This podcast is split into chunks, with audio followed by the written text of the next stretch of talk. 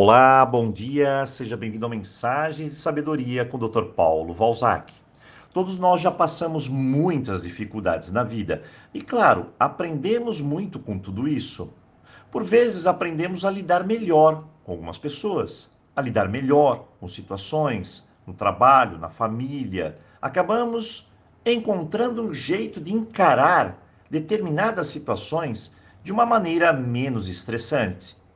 Eu sempre digo que diante de uma crise existem três coisas importantíssimas que devemos saber.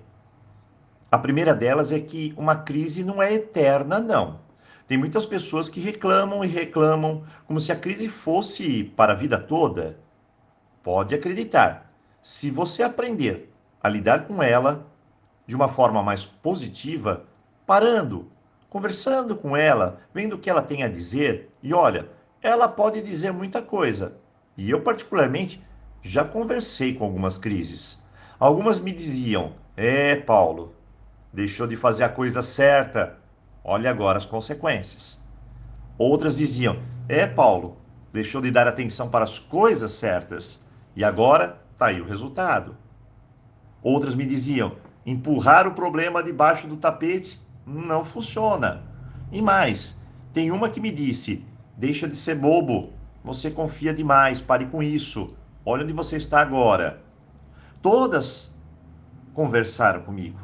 E toda conversa com a crise é boa. E ela tem um tempo para ficar e um tempo para sair. E claro, eu espero que a sua saia rapidinho. Mas para ela ir embora, acontece um fato interessante. Ela é como um professor. Ele põe na sua frente uma prova. Aí você faz e reprova. Aí vem a recuperação. Ele fica no pé, ele te ensina, empurra, mostra, fala. E depois você repete de novo o teste. Se você foi de, na recuperação mais uma vez, puxa vida. Lá vem ele de novo. E aí tem mais um teste e mais outro. Até aquele momento que você percebe que está na hora de mudar, de aprender. E você começa a acertar o teste. E o professor dá um suspiro e você passa de fase, de ano. É assim com a crise. Ela está te trazendo ensinamento para a vida toda. Aprendeu? Passou. E tem mais. Crise pode te trazer novas oportunidades. Pois é na crise que a gente pensa o que nunca pensou para sair daquela fase escura.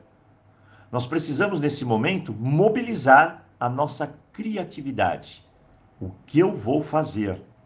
E todos nós guardamos uma energia criadora, criativa, incrível. Afinal, nós temos o dom de dar o pulo do gato, como dizem. E eu tenho centenas de exemplos de pessoas que passaram por diversas crises, seja financeira, no trabalho, na saúde, nos relacionamentos, e entenderam que a crise criou o elemento chave para um novo caminho. Eu vou te contar uma delas, Bem rapidinho. Eu tenho um amigo que é fisioterapeuta, um dos melhores profissionais que eu já vi nessa área. E ele contou sua história. Dos 10 aos 17 anos, ele só pensava em jogar bola. O pai queria que ele fosse engenheiro. E o rapaz só queria jogar, jogar, até que um dia ele se machucou gravemente. Lá se foi o joelho. E estava instalado a crise. Ele chorava todo dia de decepção e, claro, de dor. E ele conheceu um fisioterapeuta que começou a fazer a sua recuperação. Ele se encantou tanto com a sabedoria do profissional, com a beleza da profissão, que tirou da cabeça o futebol e colocou que ele queria fazer fisioterapia. Claro, foi uma decepção para o pai, que a todo custo queria que ele fosse engenheiro. Mas anos depois veio o pulo do gato. Ele foi reconhecido como o melhor profissional da sua área. E claro, puro orgulho para o pai.